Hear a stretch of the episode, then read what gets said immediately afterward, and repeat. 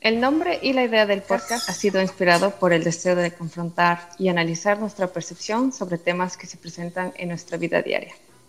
Etimológicamente, la fata morgana se describe como un fenómeno óptico en el que la refracción de la luz en capas de aire de diferentes densidades crea espejismos de objetos distorsionados o elevados, usualmente en el desierto o en el agua.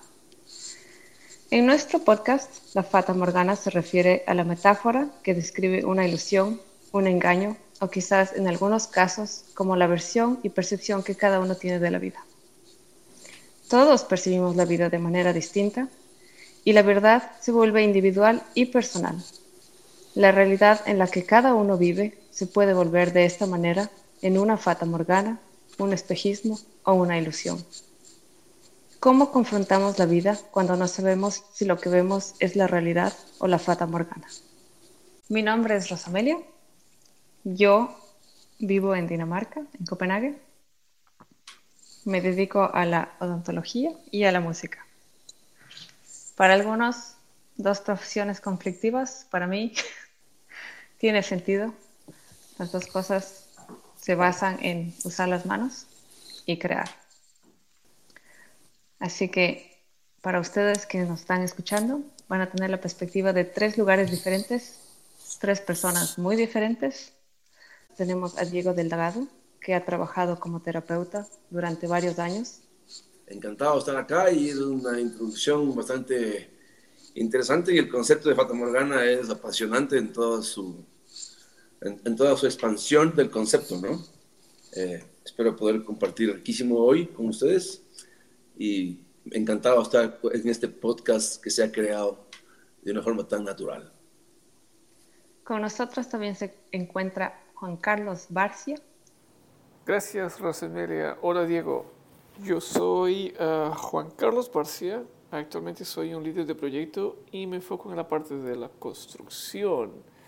Uh, estoy viviendo en eh, la ciudad de Oklahoma City, en el estado de Oklahoma aquí en los Estados Unidos? Eh, yo, bueno, estamos en tres lugares diferentes. Yo estoy en Ecuador, esto queda en Sudamérica, y pues Ecuador es un país pequeño, relativamente.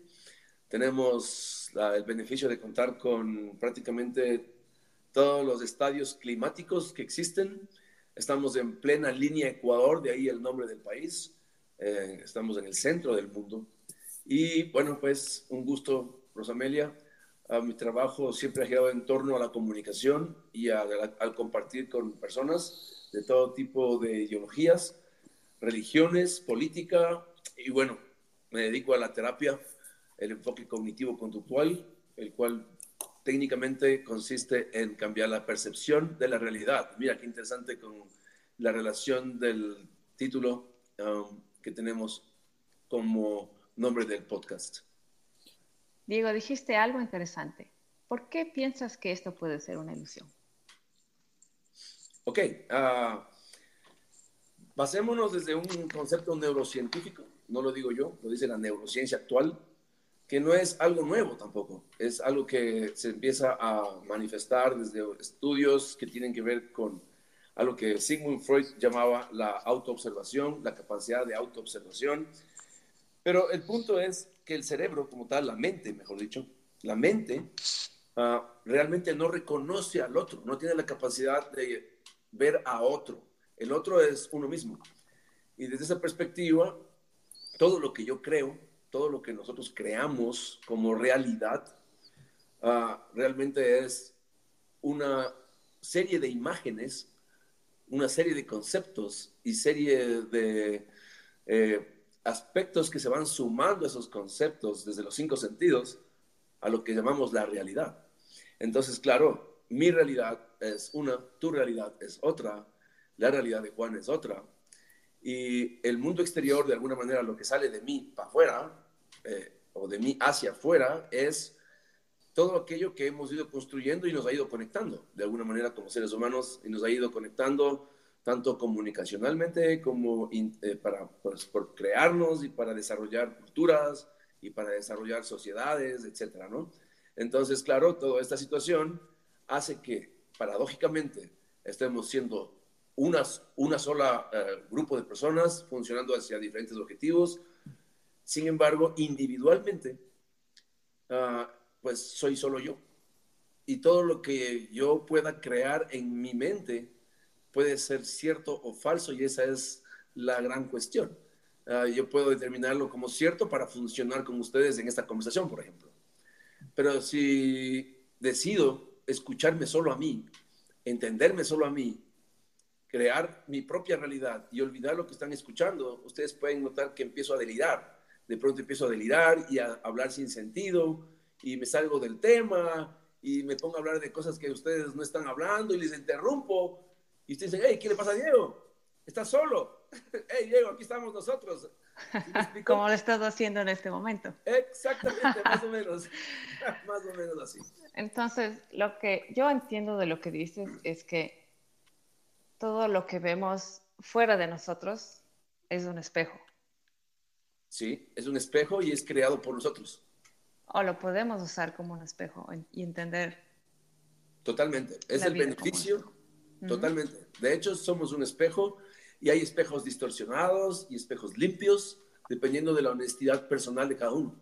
Eh, se entiende que si tú, por ejemplo, Rosamelia, que tienes esta característica, eh, hago saber a los que escuchan, esta, esta característica de ser tan transparente, tan honesta contigo misma, es lo que hace que seas un espejo limpio. Entonces es muy fácil verse a uno mismo a través de ti, por ejemplo. Es muy fácil identificarse con, con uno mismo a través de ti. Entonces lo que yo veo en ti normalmente puede ser lo que no quiero ver en mí. Y eso es lo que hace el efecto espejo. Ok, uh, yo pienso que, por ejemplo, Juan, como líder de proyectos, en lo que le conozco, él es muy creativo. Y a veces yo pienso, ¿hasta qué punto la imaginación nos ayuda cuando nuestro intelecto no reconoce que es producto de nuestra imaginación, lo que estamos creando?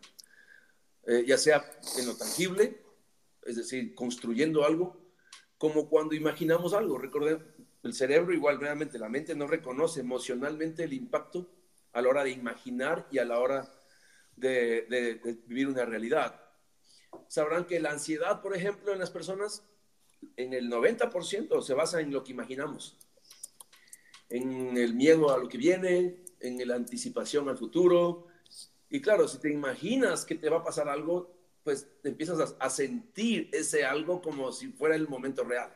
Y eso es una fata morgana desde mi perspectiva. Es decir, esa capacidad de poder imaginar cosas que me impactan emocionalmente y que me emergen los síntomas de eso que imagino, pues ahí estamos hablando de una ilusión completamente interesante, una, una ilusión que me genera realidad emocional, que me genera impacto.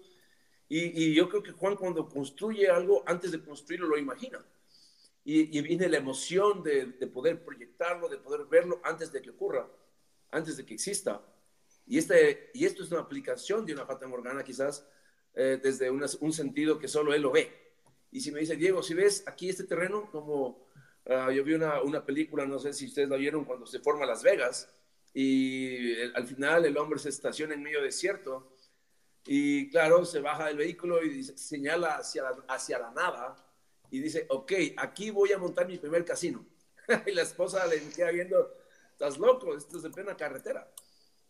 No, y el hombre montó su primer casino, por supuesto ella lo dejó, pero en la realidad así comienza Las Vegas y de alguna manera tuvo vio lo que el resto no vio, vio lo que nadie vio. Y de eso se trata, creo, cuando tenemos este, um, esta forma de mirar cada uno su realidad y cada uno tiene su luz que mira hacia una dirección y puede observar lo que otros no vemos esto es lo maravilloso, creo yo, de tener la capacidad de imaginar desde una ilusión. Si no fuéramos así, pues, pues ustedes, yo veríamos todos lo mismo y creo que nos mataríamos entre todos porque ninguno tendría esa capacidad de ser uno, de ser propio, de ser único. Bueno, por eso es una cualidad que todos los seres humanos tienen. Si no, el mundo no se vería como se ve. Pero también hay lo contrario, que es cuando la gente no se percibe a sí misma de esa manera, cuando no tiene el valor de seguir sus sueños o sus imágenes y sus ideas. Porque todo es abstracto y volverlo a algo concreto es difícil.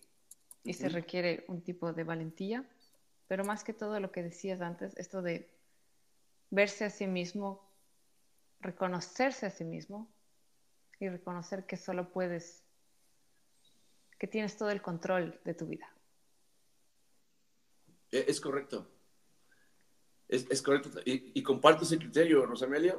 Eh, eh, de alguna manera, eh, somos, no sé, hoy 8 mil millones de seres humanos, creo, más o menos. Por ahí. equivocado? Por ahí, según lo que dicen, ¿no? Y claro, imagina, son 8 mil millones de ideas, 8 mil millones de, de, fuentes de creación. Mm. Y cada una de estas desarrollando su propia idea. Y, creo yo que la creación global se trata de esto, de, de que todos logramos eh, al unísono ir desarrollando una magia constructiva. Y, comparto lo que ahí, ahí tomo lo que tú acabas de mencionar. Si todos tendríamos este valor de hacerlo, pues es, eso sería una realidad.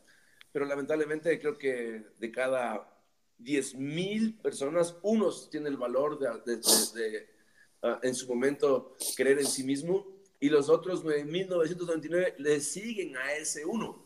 Entonces, de 8 mil millones de personas, realmente quizás apenas 800 mil están creando algo en realidad y los demás solo estamos siguiendo a estos que están creando. Entonces, um, esto es por ponerlo en una, en una idea de números, no digo que sea preciso, ¿no? De ninguna forma es preciso, pero eh, quiero decir que este valor, este valor de creación, solo existe si es que no, no viene tanto desde, desde el de afuera, sino es la tensión interior que, que te mueve a, a hacerlo. Mm. Y la autoconfianza que te mantiene es solamente ocurre cuando nos equivocamos y avanzamos, a pesar de equivocarnos y seguimos avanzando. Y claro, a veces el error es ese concepto como que fuera una falla humana, cuando yo creo que definitivamente es quizás lo más necesario que tenemos para que exista un Juan Barcia que puede construir lo que, le, lo que eh, ocurra en su mente, lo puede construir, porque concibe el error no como un defecto, sino creo yo, no sé si Juan lo puede poner en sus palabras, ah, él lo concibe como un, un recurso a utilizar, es decir, como un medio de aprendizaje, como una forma en la que él se autodescubre. Esto desde, lo que, desde donde yo lo conozco. No sé qué piensa Juan de él mismo respecto a este factor y ahora, otra pregunta más a ti, Rosemary y Diego. ¿Hay algo negativo en el Fata Morgana? ¿Hay alguna parte negativa? Si es que estás en búsqueda de la verdad y te encuentras con una ilusión, es que ese es el punto, ¿no? ¿Cómo definir qué es la verdad y qué es una ilusión? Eso es difícil y es súper personal también. Entonces ahí es cuando la Fata Morgana se vuelve interesante porque todos vivimos en una ilusión y todos tenemos nuestra propia realidad y nuestra verdad y todo esto. Parte de creer en uno mismo también puede ser una ilusión, ¿no? Así es. Yo diría que es lo único a lo que se puede llamar realidad, en mi opinión. Creer en uno mismo. Lo demás, todo lo demás, creo yo, es una ilusión. O sea, que creerse... Creer que quiero puede ser una ilusión. Fíjate, creer que me quieres es que también, pero depende en, en, la creencia que tienes de ti mismo, porque si eres un psicópata a quien quiere ir a asesinar a gente y crees que esa es la verdad, entonces hay, hay un problema. Eh, de hecho, ese es el problema de la enfermedad, que el que lo cree, que el que la vive mm. está seguro de que esa es su verdad y por ahora, eso lo vive.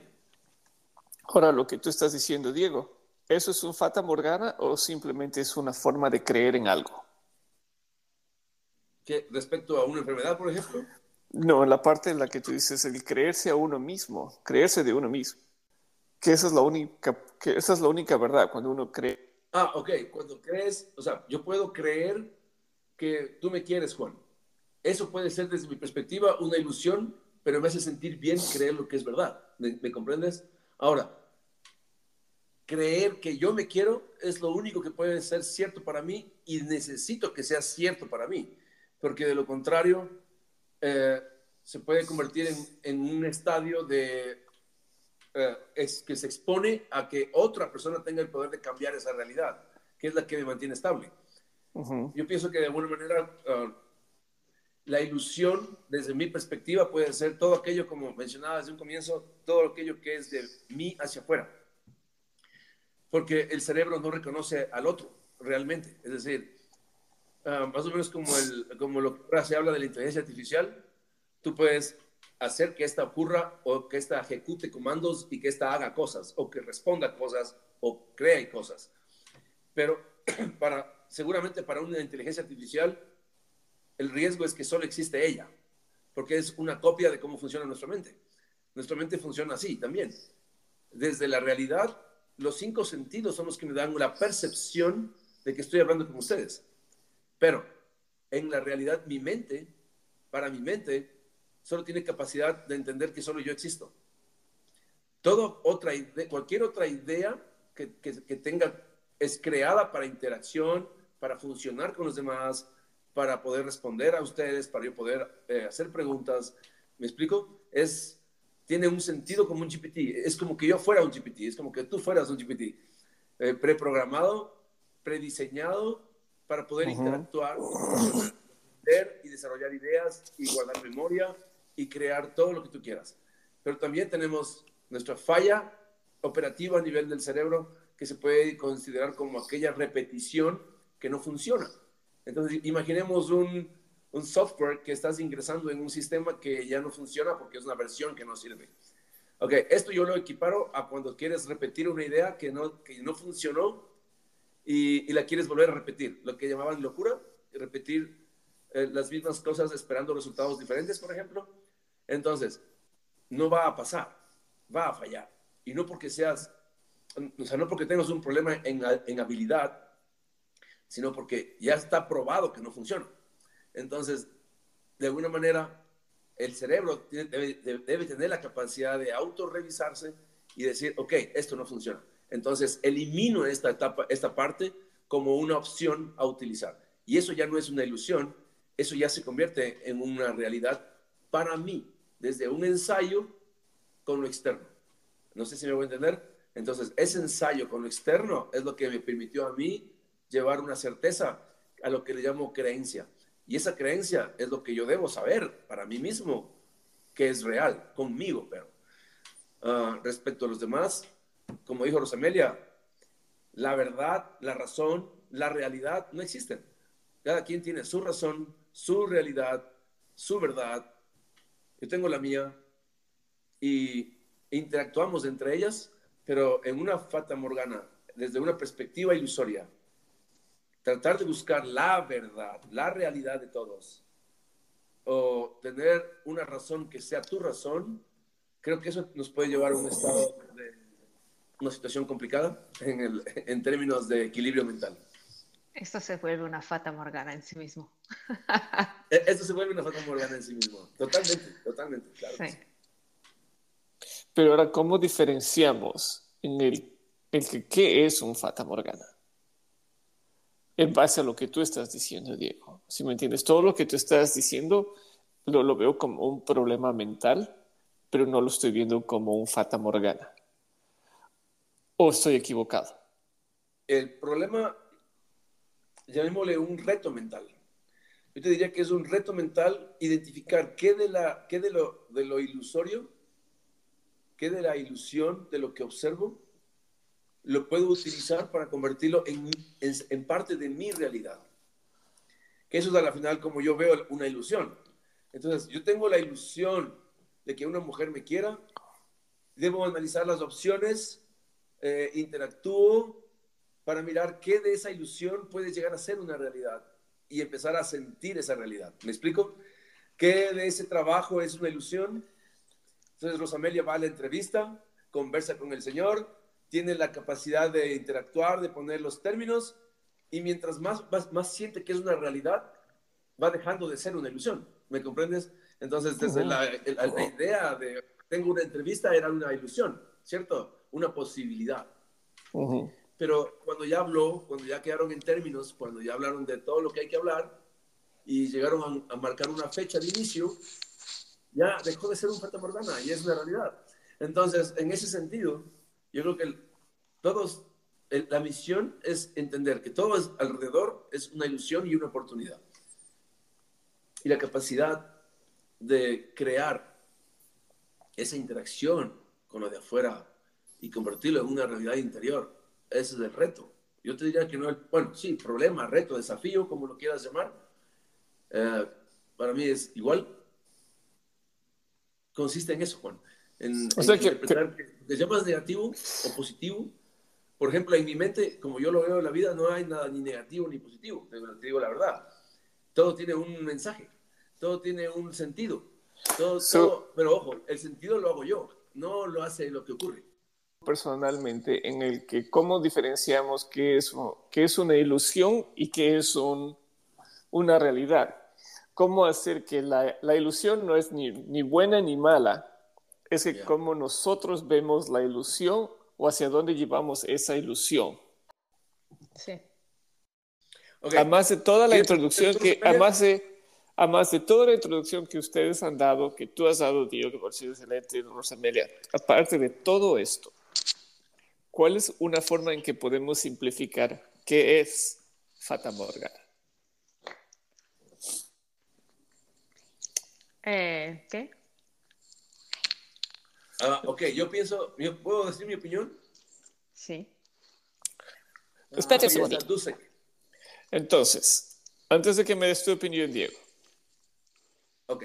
Voy a leer la parte que dice qué es Fata Morgana en el que la única parte que es la más es un fenómeno óptico que se produce en el horizonte y que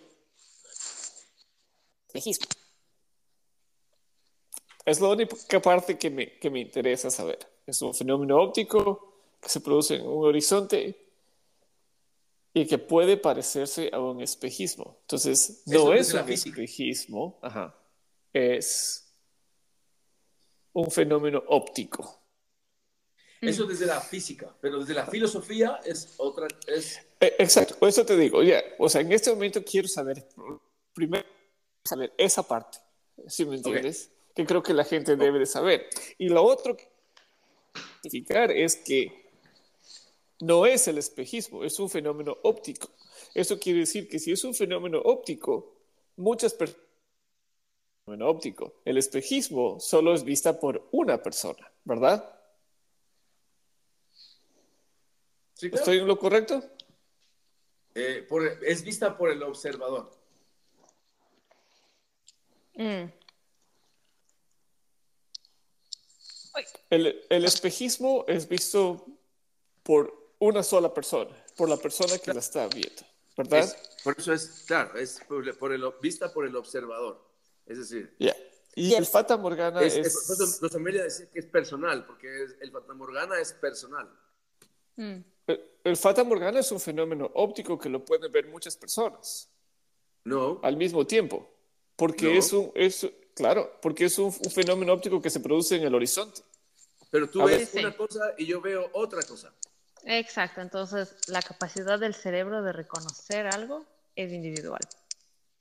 Uh como todo lo demás. Ese es un poco el, sentido de esta chévere eh, intervención. La fata morgana se describe como un fenómeno óptico en que la refracción de la luz en capas de aire de diferentes densidades crea espejismos de objetos distorsionados o elevados. Entonces, dependiendo en dónde estás, si estás en el mar, puedes ver que como que el barco está flotando. Si estás en el desierto, puedes ver otras cosas. La metáfora que describe la ilusión que puede ser un engaño, pero usualmente es algo personal. Dos conceptos en uno. Hay el concepto físico y el concepto filosófico, que es el que aplica el físico en la vida real. Entonces, el físico es la ilusión con el clima, las perspectivas de la vista, lo que tú ves en, en el desierto. Pero a la hora de ponerlo eso en el plano filosófico de la vida, eso es el sentido que da este podcast, que de alguna manera es el encontrarnos aquí. Eh, creo yo, ahí voy a hablar por Rosamelia, creo yo que el sentido que ella quiso dar cuando hablamos de no meter basura más en, en, las redes, tenía que ver también con, de paso, desenmascarar toda la basura que hay en las redes, que en su mayoría es ilusión, en, su mayoría es ideas que te plantean y que juegan con tu mente para hacerte creer que eso es un problema o, no, o, que no lo es. Ejemplo, aquí en el, en el Valle de los Chillos, en Ecuador, estamos viviendo con una amenaza que cada vez es más fuerte sobre el Cotopaxi. Entonces, claro, cada vez que los medios sociales eh, meten más fuerza respecto a que el Cotopaxi, el volcán Cotopaxi, que está cerca del Valle de los Chillos, ah, va a erupcionar, hay un efecto colateral en todo. Vienen raíces, bajan de precio a la mitad. Y hay los que promueven este tipo de alarmas, que es una ilusión, porque puede pasar como no puede pasar. Fíjate, y aprovechan y compran propiedades a mitad de precio.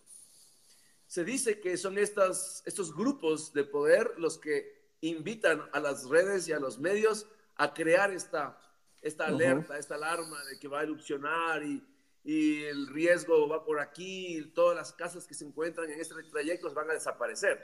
Entonces, obviamente, una señora de 60 años se asusta con la idea y vende su casa a lo que le den, ¿no? Entonces, e, eso, eso ocurre acá. Y eso se basa en una comunicación basada en basura. Y creo yo que el podcast consiste en presentar muchas cosas que son tendencia en redes, por ejemplo, y que son basura, y que son parte de una ilusión que la gente lo mira como verdad por miedo, por necesidad de creer en algo, por necesidad de sentir algo, para no sentir por nada, ignorancia. sentir algo, ¿entiendes? Entonces, hay muchas eh, religiones que son basura, muchas ah, situaciones eh, sociales que no tienen mayor impacto ni importancia, pero a cierto grupo le, interesa meter importancia. En mi opinión, el género, por ejemplo, esa es mi opinión, y aquí quiero meter un poco de fuego, a la, un poco de picante a la conversación, no hay mujeres ni hombres, como yo veo es personas, será porque estoy acostumbrado a tratar eh, temas psicológicos, entonces cuando viene una persona acá conmigo, yo no veo un hombre o una mujer, yo veo una persona, me explico, una persona que está viviendo un conflicto y punto. Entonces, eh, eso para mí es una, es, es, fata morgana lo que la persona puede llegar a ver respecto a tendencias de género, expresividades de género, ah, machismo, feminismo. Para mí todas esas cosas son uh, creaciones sociales que beneficia a alguien en específico a un pequeño grupo y mover masas respecto a esas ideologías genera esos beneficios a esos pequeños grupos, como lo que te mencioné del, del volcán, ¿no? Entonces, mover a una masa para lograr un objetivo, eso es para mí un tema ilusorio. Todo esto que traté de decir es para mí una fata morgana. Es decir, hay muchas cosas que ocurren en el mundo Así ahora es y que son una ilusión, no son realidad. Y las personas miran esto como una realidad cuando realmente es parte de la imaginación de un loco quizás que sacó una idea y que es tendencia y que mueve todo y la gente está como loca metida en algo. Y el, para mí este podcast hace interesante que mañana venga Rosamelia y diga, ok, la idea de comer manzana en las noches antes de dormir es, no es tan saludable para los dientes, algo como lo que escuché en uno de los polos, pero es un ejemplo. Es probable que hay mucha gente que hace cosas y mueve cosas y en redes porque simplemente le conviene por negocio. comprendes? Yo tenía cuando eh, yo tenía un eh, cuando era niño, eh, cuando yo era niño había una, un, un médico, un odontólogo que me decía, mira, si no alcanzas a lavarte los dientes, al menos hazte un enjuague con agua. Me decía, eh, eh, coge agua, y, bocanadas, y, y, eso hace unas tres veces y bota. Y ahí vete a dormir. Para que te vaya cualquier cosa de azúcar que, que tengas en tus dientes eh, antes de dormir. Entonces yo, ok, me acuerdo. Y cuando era niño daba pereza de lavarse los dientes. y tenía mucha pereza. Ah, hacía eso. Y cogí como hábito. Y a veces yo les escucho, no, yo no puedo dormir sin lavarme los dientes. Bueno, yo siempre me lavo, pero a veces cuando ya estoy con muy cansancio, hago hasta ahora ese hábito de coger, coger el Listermin y, y listo, para dormir. Quizás porque no tengo a quien besar en la, en la cama, es probable, pero es más por mí mismo, ¿no? Obviamente. Pero el punto es que no sufro de caries, no sufro de problemas en los dientes. Pero hay muchos mitos desde mi percepción que pueden ser una ilusión.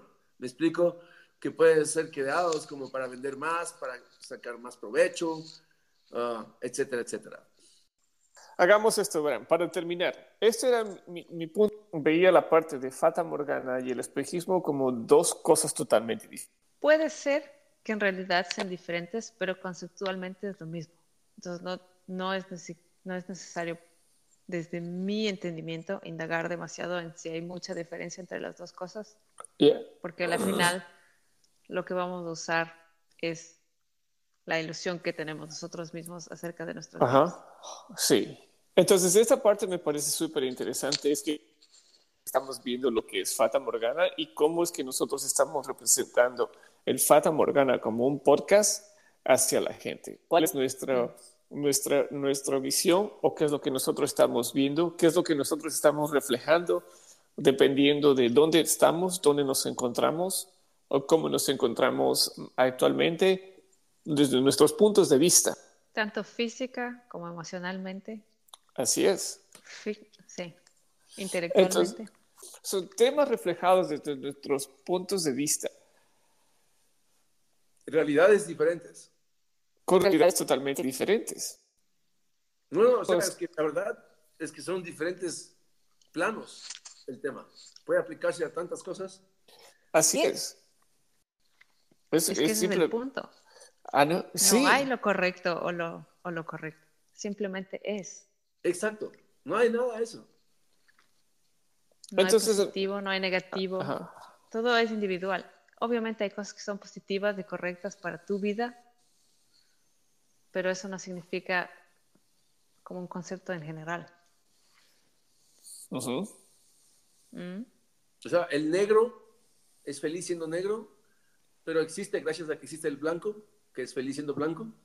Pero el punto es que lo que ocurre desde la pata morgana, en mi opinión, es que permite justamente, Juan, eliminar esos conceptos como correcto, incorrecto, bueno, malo, alto, bajo, pobre, rico, o sea, esas, esas matices que crean la ilusión de que algo es lo que no, no necesariamente es. Por eso yo te explicaba hace un rato lo anterior. Pero en, en la realidad, Juan, uh, es aprendizaje para el uno y el resultado de mi aprendizaje, aprendizaje para otro.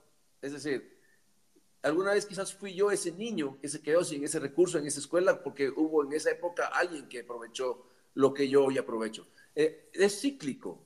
Todo tiene su momento para todo el mundo, todo tiene su momento para cada quien.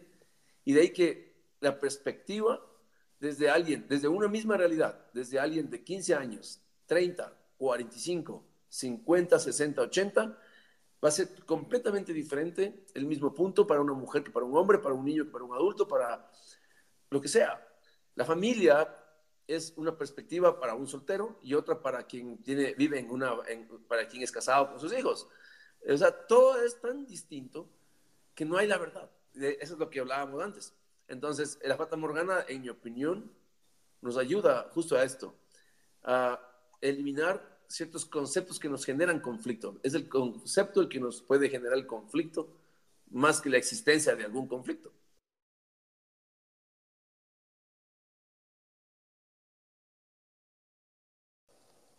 Espero te haya gustado.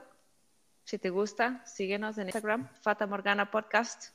Comentarios, críticas, por favor, déjalos de lado. no te olvides, es tu propio Fata Morgana Vamos a fatamorganear. Vamos a fatamorganear. Oh. Es que, Diego, disfruta tu día. Gracias, hermano. Gracias. Uh, Igualmente ustedes, pasen muy bonito, ¿no? Oh, listo. Ustedes y les aviso bien. cualquier cosa. Descansa bien, Rosamaria. Okay. Sí, bien. gracias. Cualquier Chao. cosa estamos hablando. Perfecto. Y si tienen ideas, me las mandan por ahí. All right. Ok, nos vemos. Chao. Chao. Que estén bien. Chao. También.